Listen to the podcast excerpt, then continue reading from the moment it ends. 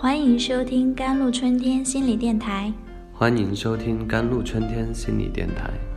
这里是一片心灵的小世界，在这里修身养性，这里是一个心灵的加油站，在这里修复保养。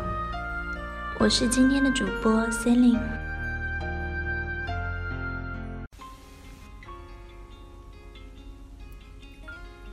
Hello everyone。Celine 很喜欢马云的一句话是：“今天你对我爱理不理，明天我让你高攀不起。”当然，这是马云成功后说的话。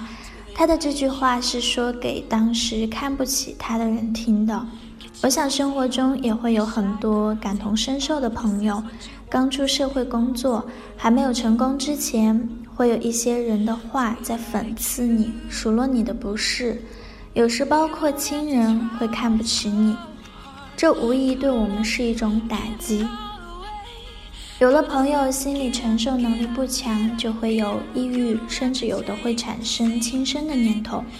下面 Celine 就跟大家分享两个故事中遇到这样的情况，我们该如何来调整自己的心理。第一则故事说的是一休禅师。有一次，他接到州官的请帖去赴宴，但他穿了一身旧衣裳来到宴会所在地。谁知门卫看到他穿得破破烂烂，硬是不让他进门。没办法，一休只好换了身新衣服，才顺利进门了。吃饭时，大家把菜用筷子夹起，往嘴里送。可一休禅师却是端起碟子，将菜往袖管里装。州官不解，问他为何如此。一休禅师一字一句地说：“你不是请我吃饭，而是请衣服吃饭。”州官听了，顿时羞得满面通红。这则故事告诉我们，总有一些人喜欢以貌取人。当碰到这样的人的羞辱，我们应该当场反击。In fact, in the face of others don't friendly, what we should do most is the body of the emergency button to mobilize all the antivirus software, repair their emotions and feelings.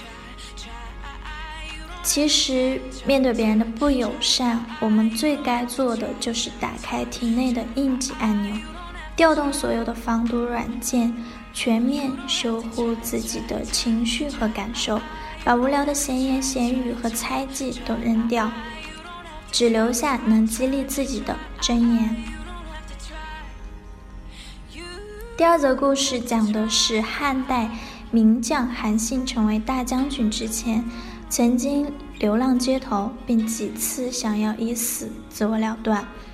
一个在河边洗衣的老太太可怜他，每天都省下一碗饭给他。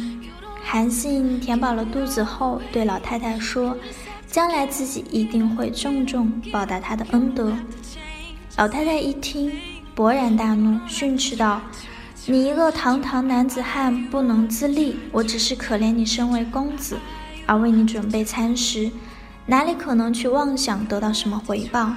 你如此豪言，真是可笑之极。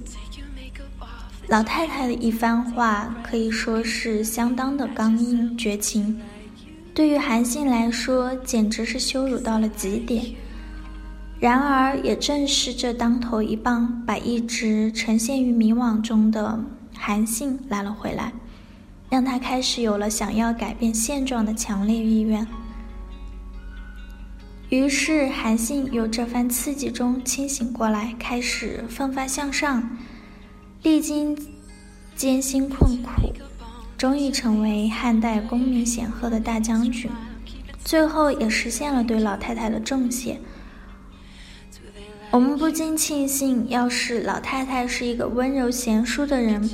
只是对韩信说些不关痛痒的“你要上进，你要努力”之类的话，那么当时那个浪荡的韩信会那么快找到人生的坐标，并朝着这个方向出发吗？那是绝对不可能的。第二则故事告诉我们，被人嘲讽是非常难堪的事情，但因为无法回避，所以最好的方法就是将它有效的消化，成为一个激发你开拓新局面、扭转历史的开端。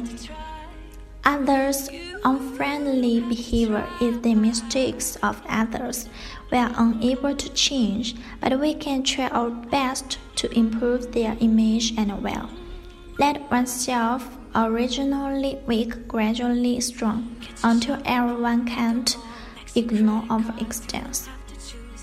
别人的不友善举止是别人的错误，我们无力改变，但是我们可以尽力提升自己的形象和价值，让原本微弱的力量逐渐强大，直到每个人都无法忽略我们的存在为止。添加客服宝宝微信 jlct 幺零零幺预约咨询，下载荔枝 FM 搜索“甘露春天心理电台”，关注微信公众号 jlct wkt。感谢您的收听，我是 C 琳，我们下期再见。